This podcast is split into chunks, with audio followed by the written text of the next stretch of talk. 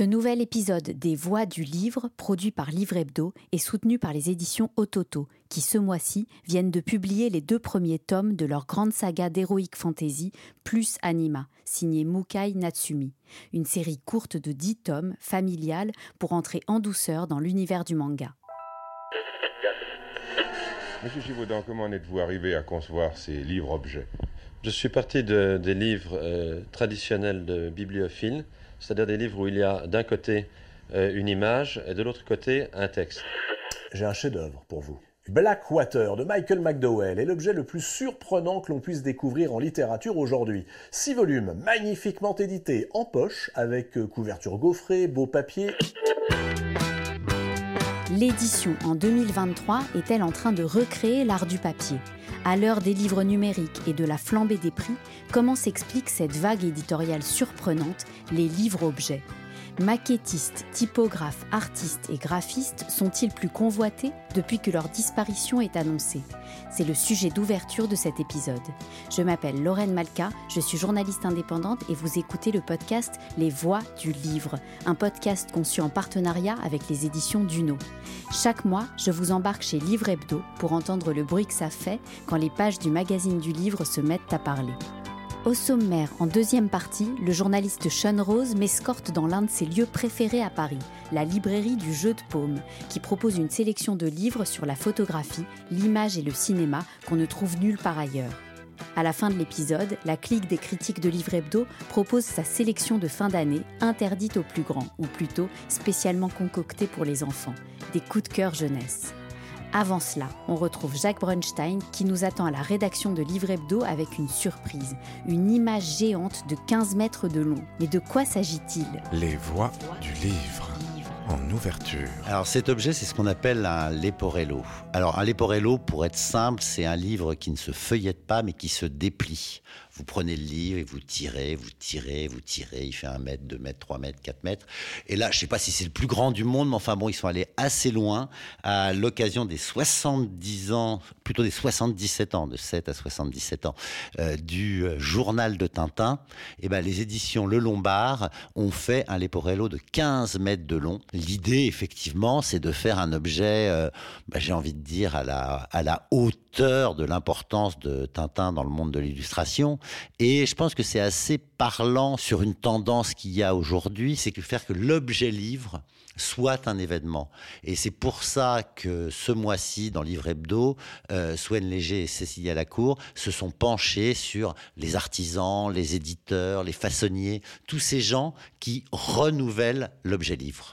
Allô, le pôle métier du livre de Saint-Cloud? Pourrais-je parler à monsieur Cédric Biagini, s'il vous plaît? Cédric Biagini, euh, le fondateur des éditions L'échappée, qui enseigne au pôle métier du livre de Saint-Cloud et qui est passionné par l'histoire de l'édition et du graphisme, a raconté à Swan Léger et Cécilia Lacour comment était née cette tendance. Alors vous, Cédric, vous avez fondé les éditions L'échappée en 2005, au tout début d'une vague des éditeurs indépendants qui se prennent de passion pour le livre-objet. En effet, donc euh, l'échappée s'inscrit dans toute une vague de renouveau de l'édition indépendante. Toute une série d'éditeurs, euh, entre on va dire 2005 et jusqu'à aujourd'hui, sont très sensibles à ces questions de fabrication, car contrairement à ce qu'on nous a beaucoup dit sur la mort du livre, sur la mort du livre papier, sur la dématérialisation, on a vu depuis une quinzaine d'années euh, un intérêt croissant pour euh, des livres bien faits. C'est clairement des éditeurs euh, indépendants comme euh, Monsieur Toussaint l'ouverture, Machiali, le Tripode, qui ont eu cette envie de faire un objet livre singulier pour se différencier de la production euh, générale. Alors, par quoi ça passe? Ça se passe par euh, une attention au graphisme, une attention au papier. Euh, souvent, les éditeurs, ils vont aller chercher des savoir-faire anciens. Ils vont, par exemple, ressortir les couvertures toilées. La collection littéraire chez Gallimeister, eh ben, ils prétendent que leurs livres sont indestructibles. Le mot est peut-être un peu fort, mais ça veut dire que c'est pas des livres jetables. C'est des livres qui sont faits pour durer. Et on peut aussi mettre en avant, comme le fait euh, Sandrine Roudot euh, à la mer Salée, le fait que son papier est particulièrement écologique, euh, qu'on n'utilise pas de pelliculage, qu'il utilise du pétrole. Alors, je suis Sandrine Roudot, je suis la cofondatrice et l'éditrice de la mer Salée. L'origine de la mer Salée, c'était d'éditer peu de livres, des livres qui n'existaient pas a priori, mais de le faire bien. Donc dès le départ, il y a eu deux choses. Il y a eu une impression à moins de 100 km. Et la deuxième chose, c'est qu'on ne voulait pas de faire de surproduction et que donc on imprimait au juste nécessaire et chaque livre était important. Donc on a refusé le pilon également, qui est cette, euh, cette pratique euh, qui est de détruire des livres qui sont quand même des autodafés. Et donc, on s'est plutôt attaché à augmenter la qualité de ces livres plutôt que d'augmenter la quantité. Et petit à petit, cette volonté écologique, en fait, euh, eh bien, on est allé en persévérant et en progressant. On remet sans cesse les, questions sur l'ouvrage. Donc, est-ce qu'on met un pelliculage, qui est ce film plastique euh, qui est issu du pétrole, qui protège les livres, mais qui, en même temps, forcément, écologiquement, absolument pas acceptable? mais une fois qu'on a testé le livre sans pellicule, on s'est rendu compte que la couverture, elle pouvait être abîmée et que donc on avait des retours. Donc ça, c'était vraiment... Et ça revient aussi à quelque chose qui est, lié euh, d'ailleurs au, pilon et à ces retours qu'on a de librairie. C'est qu'un livre, dès qu'il est un tout petit peu abîmé, il est renvoyé. C'est une vieille habitude qu'il faut absolument qu'on arrive tous et toutes à, déconstruire, puisque en fait, ces mêmes livres que tu vends, qui sont nickel dans une librairie, une fois que tu l'as mis dans ton sac, tu rentres chez toi, ils sont cornés de la même manière que ceux qu'on nous renvoie et, donc, il y, a vraiment une, une, réflexion à avoir sur la qualité perçue. Donc, on est toujours entre euh, jusqu'où je vais en termes écologiques et jusqu'où je vais pour que ce ne soit pas au détriment de la qualité euh, du livre, de sa perception. Donc, toutes ces pratiques qui sont passionnantes, on s'est dit, euh, ça fait partie du livre. De la même manière qu'on travaille un texte, on travaille l'objet et on va euh, finalement euh, donner dans nos livres ce que sont tous ces points de vue, toutes ces options qu'on a prises pour ce livre. Et donc, on a rassemblé ça dans ce qu'on appelle un colophon. Alors, le colophon, c'est une pratique qui est très ancienne, puisqu'il y en avait déjà dans les écrits en Perse, en Égypte, en Chine, euh, il y a très longtemps. Et en fait, c'est la note finale qui vient à la fin d'un manuscrit, qu'il y avait avant dans tous les livres et qu'on voit de moins en moins. Et donc, on remet dans ce colophon euh, comment est fait la couverture, où est-ce que c'est fait, où est-ce que c'est façonné, euh, quel est le type de typo, quelle est la main du papier, quel est le grammage. Il nous semble que ça valorise cet objet, c'est s'opposer, être en résistance justement face à une dévalorisation du, euh, livre. Ce qui est frappant, moi, il me semble, c'est qu'on a l'air de parler comme ça d'objets bibliophiles, euh, mais on parle aussi de livres qui se vendent très bien. Blackwater, ce qui a sorti euh, la maison Monsieur Toussaint l'ouverture, il y a eu un soin apporté à ces livres avec un gaufrage, avec des dorures, qui a fait qu'ils en ont vendu un million d'exemplaires. On fait vraiment un objet, mais c'est pas parce que cet objet est beau que ça ne concerne que euh, de la poésie expérimentale, même si ça la concerne aussi. Ça peut aussi concerner euh, un livre comme Black Waters, qui est une sorte de roman feuilleton qui a eu un succès comme on n'en avait pas vu depuis des années, aussi parce que l'objet était très beau. Donc tout ça s'inscrit, vous voyez, dans ce mouvement-là. Cédric Biagini, éditeur et enseignant. Ces manières de faire vont influencer euh, les plus gros éditeurs, inévitablement. Quand on va dans une librairie aujourd'hui, on voit que ce soin particulier a dépassé le seul domaine de l'édition indépendante, euh, exigeante, euh, euh, qui s'inscrit dans une perspective non commerciale et qui le revendique. C'est une sorte de ruissellement par la marge. C'est Swen Léger qui a trouvé cette expression, c'est-à-dire que la marge a inventé quelque chose de nouveau ou est revenu à quelque chose d'ancien, et comme on le voit avec l'exemple du Leporello, les gros éditeurs s'y mettent aussi. Et ça gagne même aujourd'hui le livre de poche, avec l'exemple des éditions Point, qui euh, ressortent des grands classiques euh, comme Bellamy ou Pêcheur d'Islande dans une fabrication qui fait presque penser à un livre d'il y a un siècle. Alors, moi, qui suis un petit peu âgé, je me souviens que dans les années 70, 80, 90, le livre pour faire moderne, voulait ressembler à un magazine. On mettait une photo en couverture, un pelliculage, on voulait faire moderne. Bon, vous avez vu qu'aujourd'hui, bah, finalement, les magazines se portent beaucoup moins bien que le livre, et le livre, il s'est dit, je vais revenir à mon vrai, à mon vieil ADN, c'est-à-dire euh, les couvertures Gallimard dans les années 20, les couvertures euh, hyper graphiques des années 50, les rabats, les ex-libris où chacun peut marquer à qui appartient le livre, euh, les colophons où on vous raconte l'histoire du livre que vous avez à la main. Et je crois que c'est la tendance, elle est là, c'est que le livre, il se dit, je suis un objet exceptionnel, je suis un objet unique, je suis un objet qui traverse le temps, et j'ai toute cette histoire derrière moi. Et dans chaque livre qu'on fabrique, on va essayer de remettre un petit peu de cette histoire. L'enquête intitulée Le livre, objet de toutes les attentions de Cécilia Lacour et Swen Léger est à retrouver dans le numéro de décembre de Livre Hebdo. Les voix du livre. Les voix du livre. En chemin. Nous sommes le 8 novembre 2023 au Jardin des Tuileries à Paris et je rejoins Sean Rose. journaliste à Livre Hebdo, dans l'un de ses lieux préférés. Bonjour Sean. Bonjour Lorraine. Où est-ce que tu nous emmènes? Alors Lorraine, je t'emmène dans un lieu que j'adore, euh, qui est le jeu de paume, un espace euh, dédié à l'image en fait, euh, où il y a de l'art contemporain, de la photographie. Et dans ce lieu, il y a une librairie. Et c'est la première chose qu'on voit et c'est ça qui est génial, parce que ça allie tout ce que j'aime, l'art et le livre. On y va?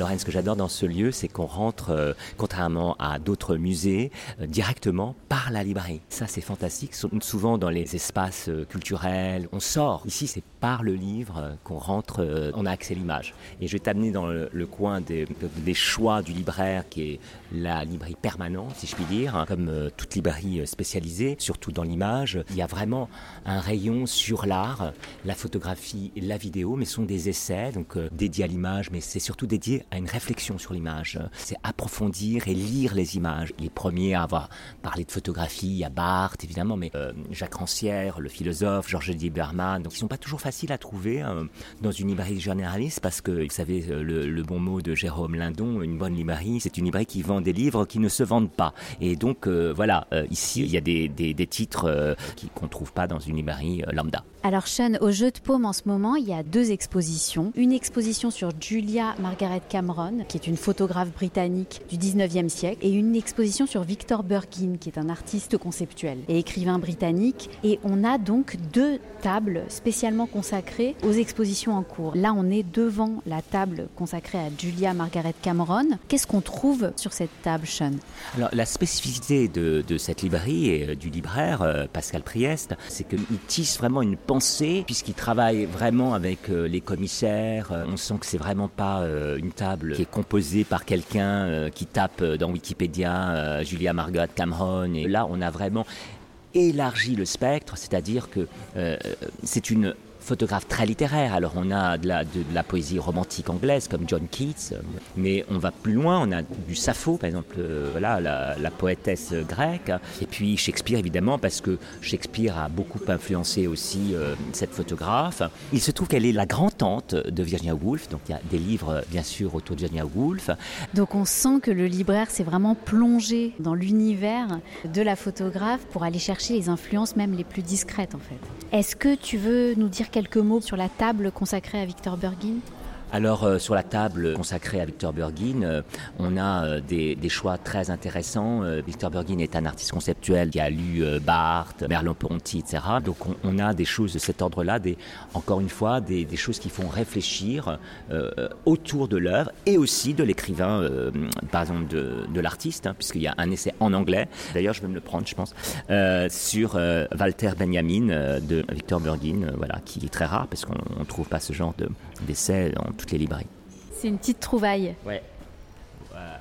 bonjour, je voudrais prendre euh, ce livre. Euh, c'est rare d'avoir de, de, trouver des livres comme ça. Euh. C'est un très très beau texte de Victor sur Walter Benjamin. Super. 10 euros, monsieur. Voici. Merci bien. Merci à vous, monsieur. Donc, euh, bonjour, je suis Pascal Priest, donc le responsable de cette librairie depuis, euh, je sais pas, 16-17 ans, je dirais. Cette librairie a été créée en 1991, du temps de la Galerie nationale du jeu de paume. Donc, la, la librairie du jeu de paume, en effet, est une librairie qui appartient au jeu de paume, donc ce n'est pas une concession. Et c'est pour nous très important parce que on se sent ben, très proche des artistes déjà et très proche de la direction du jeu de paume, proche des commissaires d'exposition. Là, je vois une commissaire d'exposition. Ce qui nous permet de pouvoir euh, constituer des bibliographies euh, conséquentes euh, et d'avoir beaucoup, beaucoup de, de renseignements. C'est vraiment, enfin, on l'imagine comme la suite de l'exposition, en fait. C'est aussi un avant-goût. Est-ce qu'il y a des gens qui viennent là simplement pour en savoir plus sur les expositions en cours? Alors, malgré tout, on est un petit peu perdu dans le jardin des Tuileries. Des clients qui viennent essentiellement pour la librairie, c'est un pourcentage assez faible, je pense. Les visiteurs ont un peu ce passage obligé chez nous. C'est un peu un rituel quand même. Donc à chaque fois qu'il y a une exposition euh, programmée, est-ce que vous pouvez me dire comment ça se passe pour faire votre bibliographie, faire vos recherches? Pour Julia Margaret Cameron, c'est un petit peu de livre en livre et de saut en saut, une espèce de, labyrinthe. Bah, la source un peu inattendue, ce serait peut-être que Julia Margaret Cameron connaissait très bien la mère de Virginia Woolf. Et ce qui est assez étonnant, c'est que Virginia Woolf a écrit une pièce de théâtre qui raconte une séance de pause avec les artistes de l'époque euh, pour Julia Margaret Cameron. Et il y a plein d'autres choses, hein, et entre autres notre catalogue qui est assez complet. Et donc euh, avec ça, on a un artiste contemporain qui s'appelle Victor Bergin. Là, alors là, on n'a pas travaillé avec lui parce qu'il est un monsieur un petit peu âgé. Il avait peut-être pas vraiment le, temps. Mais donc avec Victor Bergin, ce qu'on a aimé, c'est qu'on est très vite rentré dans son univers. Et donc en fait, la, bibliographie était assez facile euh, pour nous et on a fait des choix qui vont de la psychanalyse à la poésie, à la littérature, au cinéma énormément. C'est un monsieur assez mystérieux. Euh, donc son univers est assez mystérieux justement. Il faut regarder un petit peu ses, vidéos parce que je pense que pour y rentrer justement, il faut vraiment regarder.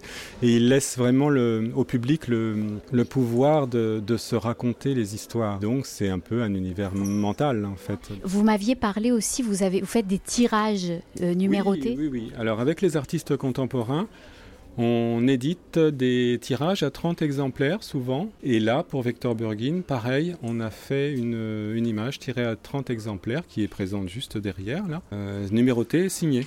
Pour ce podcast, Livre Hebdo a conçu en partenariat avec les éditions Duno un temps de formation au métier de libraire. Les éditions Duno éditent sous les marques Duno et Armand Collin des livres à destination des professionnels, des étudiants et du grand public pour rendre le savoir accessible au plus grand nombre.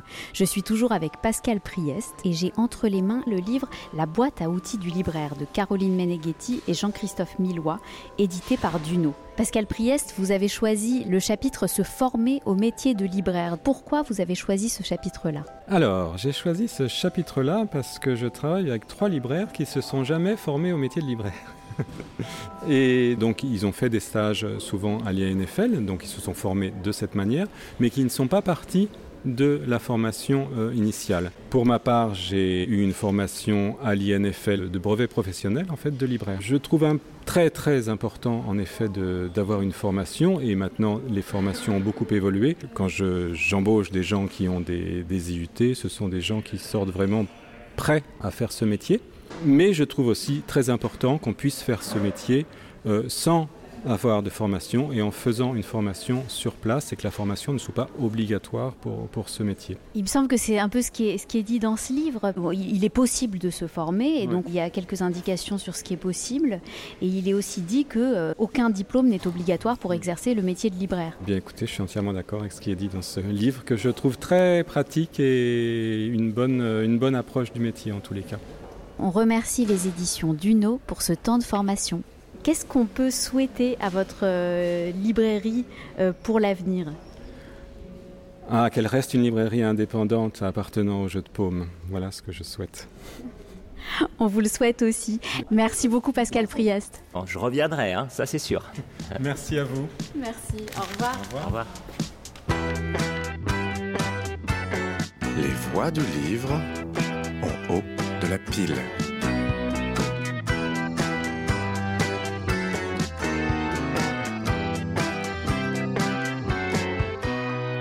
La troisième partie de ce podcast, la rubrique En haut de la pile, avec ce mois-ci une sélection spéciale jeunesse. Le mois de décembre, c'est le mois des enfants. Il y a le salon du livre et de la presse jeunesse à Montreuil, Noël. Alors on a décidé de participer à cette fête avec trois critiques de livres hebdo qui ont des cœurs d'enfants. J'ai nommé Fabienne Jacob, spécialiste du genre. Bonjour Fabienne. Bonjour.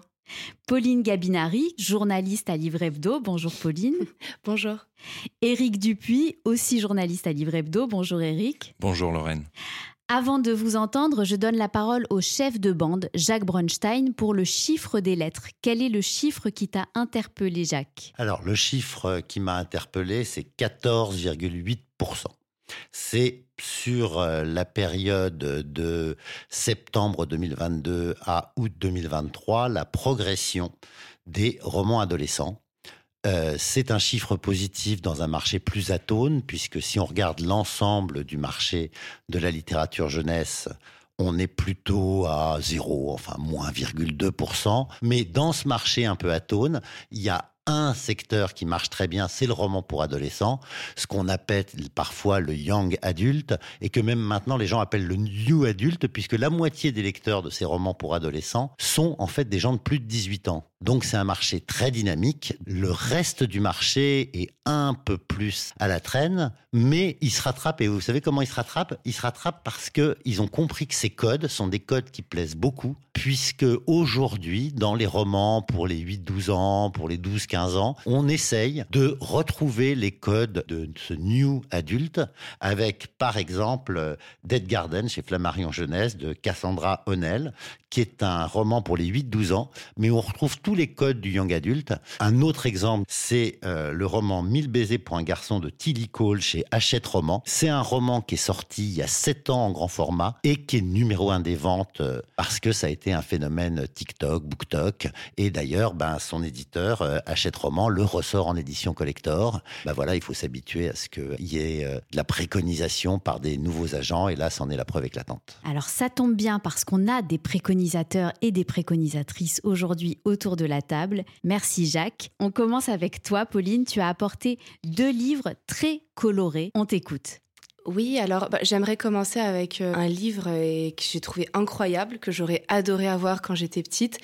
Millepertuis, trois petites sorcières un peu crado qui se transforment en alligator, qui ressuscitent des rats en mettant de la salive dessus. Hein. C'est un très beau roman d'apprentissage. Euh, il y a des passages euh, assez cruels parce que c'est un, un monde cruel, le monde des sorcières aussi. Donc euh, il faut l'adresser, je pense, à, je dirais des jeunes filles, mais je pense aussi des jeunes garçons. Ça peut aussi bien fonctionner. Alors j'ai lu dans un communiqué de presse qui disait douillet et trash, quelque chose comme ça. C'est hyper trash, c'est hyper trash. Quand même, j'ai jamais vu un roman comme ça où euh, le personnage principal retrouve ses pouvoirs en traçant un pentacle avec le sang de ses règles, quoi. Fabienne Ça renouvelle complètement le genre euh, roman de sorcière et tout. C'est extraordinaire. En plus, les personnages ont des noms très rigolos. Orti, je crois. Oui, Ronce aussi. Hein. non, c'est vraiment. C'est piquant. C'est super. Alors, c'est Mille Pertuis de Julia Thévenot. C'est chez Gallimard Jeunesse. Merci, Pauline. Tu as un deuxième coup de cœur, je crois. Oui, rapidement. Euh, la salamandre de Bérangère Cournu.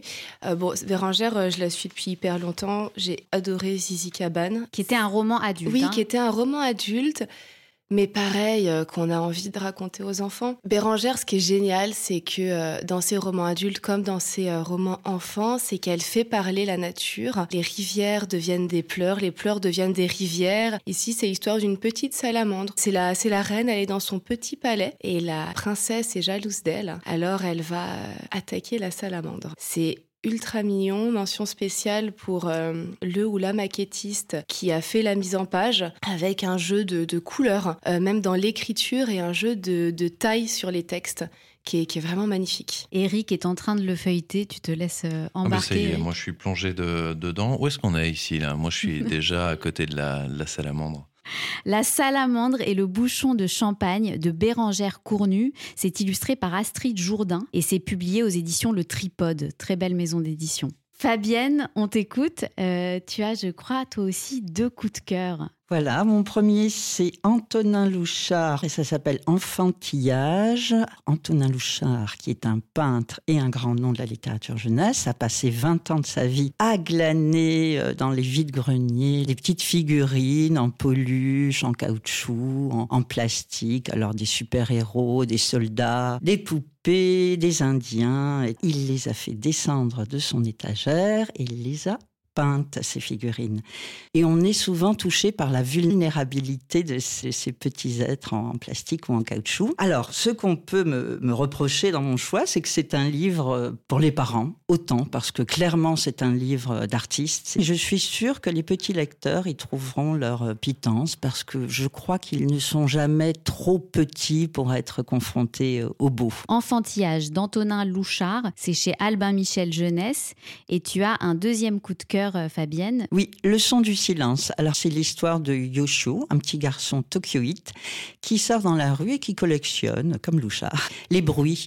Alors splash le bruit des, des bottes en caoutchouc dans les flaques, pof pof le claquement des gouttes sur le trottoir. On imagine que Tokyo n'est pas avare de bruit. Et puis tout à coup, il va sur une place et il rencontre une joueuse de koto. Et donc il lui demande, et toi c'est quoi ton son préféré? Et alors sans hésiter une seconde, elle répond le son du silence.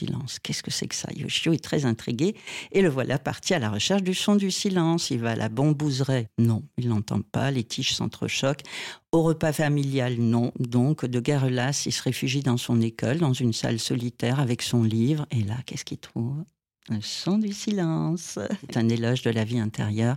C'est une fable philosophique et ô combien poétique. Par euh, Julia Cuo, c'est l'illustratrice, mais alors Katrina, là, Katrina Goldsaito. Voilà, c'est ça, c'est ça. Aux éditions Hong, Hong Fei. Hong Fei, petit éditeur extraordinaire. C'est vraiment très beau. J'ai découvert ce, cet album grâce à toi et je te remercie Fabienne parce que j'ai trouvé ça magnifique. L'histoire et l'illustration. Les petites taches de couleur des parapluies dans Tokyo, c'est Et extraordinaire. puis la couleur qui, qui devient de moins en moins de moins en moins vive, au fur et à mesure qu'on atteint la vie intérieure. Merci Fabienne. À ton tour Eric, je crois que tu veux nous faire découvrir des livres, mais à travers ces livres, des collections. Oui, euh, plus que collection d'ailleurs, c'est concept. Euh, J'ai trouvé ça euh, génial. Euh, c'est les romans de l'Avent. Euh, c'est Ozu. C'est un concept d'ailleurs déposé depuis euh, 3-4 ans. Et là, ils sortent euh, cette année un roman de l'Avent euh, qui s'intitule Un cœur pour Noël.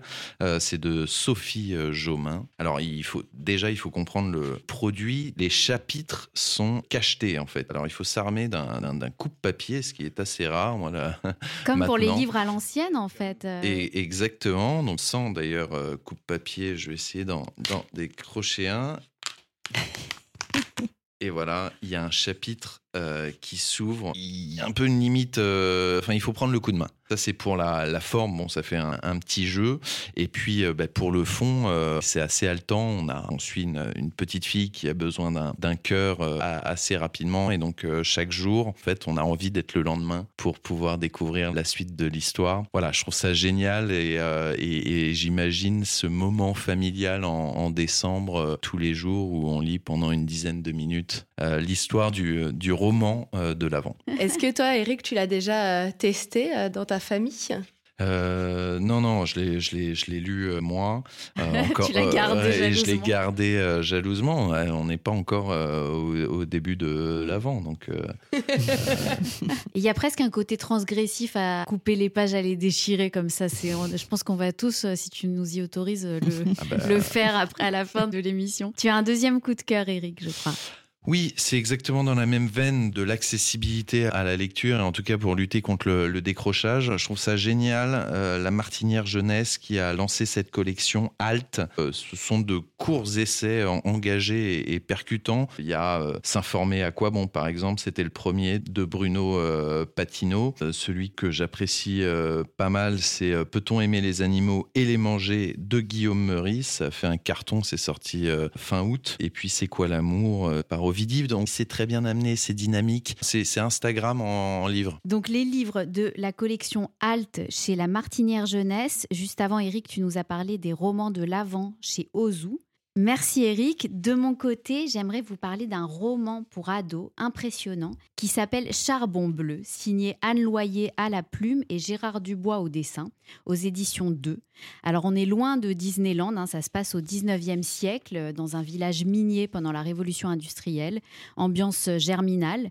On apprend à connaître Hermine, qui est une petite fille qui ne travaille pas à la mine, contrairement à ses frères et à ses parents, parce qu'elle a de bonnes notes à l'école et que sa famille espère euh, pour elle un autre avenir, jusqu'au jour où son père meurt brutalement. Et Hermine doit mettre à son tour l'habit de l'ouvrière. C'est triste, oui, mais à l'époque c'est très banal. La perte d'un ouvrier, je cite le livre, engendre fatalement la naissance d'un autre. On a l'impression de la suivre au fond de la fosse tous les jours, d'être avec elle, dans le froid, pas habituée du tout à utiliser ses forces physiques toute la journée, à briser ses os. Et elle est d'ailleurs la risée des autres ouvriers et ouvrières, puisque les autres la voient comme une planquée, euh, qui a été un peu prétentieuse de croire qu'elle pouvait échapper à son destin. Je vous avais prévenu, ce n'est pas gai, mais au milieu de ces ténèbres perce une lumière en la personne de Firmin, qui est un petit palefrenier, un, un orphelin comme elle, dont elle va tomber amoureuse. Là, je parle uniquement de l'histoire, mais ce qui rend ce livre encore plus sublime, c'est le dessin de Gérard Dubois, qui ressemble à des gravures sur bois classiques ou à des tampons à l'ancienne, un trait simple mais épais,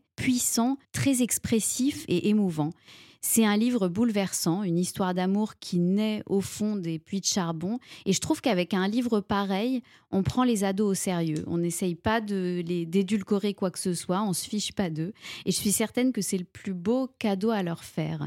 Euh, Fabienne, je crois que tu, apprécies beaucoup le travail de Gérard Dubois. J'apprécie énormément comme toi le travail de Gérard Dubois. Tu l'as très bien décrit, comme des tampons à l'ancienne, exactement, c'est ça. Et il faut saluer aussi la qualité de cette petite maison québécoise, Deux, qui vraiment fait parler d'elle parce que ses choix euh, artistiques euh, et éditoriaux sont souvent excellent. Donc Charbon bleu d'Anne Loyer et Gérard Dubois aux éditions 2. Merci d'avoir pris les enfants au sérieux, même dans la rigolade et les enfantillages. Et on vous souhaite à toutes et tous de belles fêtes de fin d'année. Merci à tous les trois. Merci Lorraine. Merci à vous. Merci Lorraine. Merci. C'était Les Voix du Livre, le podcast mensuel de Livre Hebdo présenté par Lorraine Malka. À la musique, Ferdinand Bayard. Merci aux éditions Ototo d'avoir soutenu cet épisode. En librairie, vous pouvez déjà découvrir les deux premiers tomes de la saga d'Heroic Fantasy plus Anima, signé Mukai Natsumi. Cette série courte s'adresse aux garçons comme aux filles dès 8 ans. Elle raconte l'histoire de Kohoro, un plus anima, c'est-à-dire un être humain qui possède un attribut animal. Kohoro peut faire apparaître des ailes sur son dos selon son envie ou ses humeurs. Ses compagnons de voyage possèdent des attributs de sirène, de chauve-souris ou encore d'ours. Malgré des comportements parfois hostiles à leur égard, ces plus anima n'hésitent pas à venir en aide aux autres. Leur périple va leur permettre de dissiper la méfiance qu'ils inspirent et de découvrir le secret de leur existence.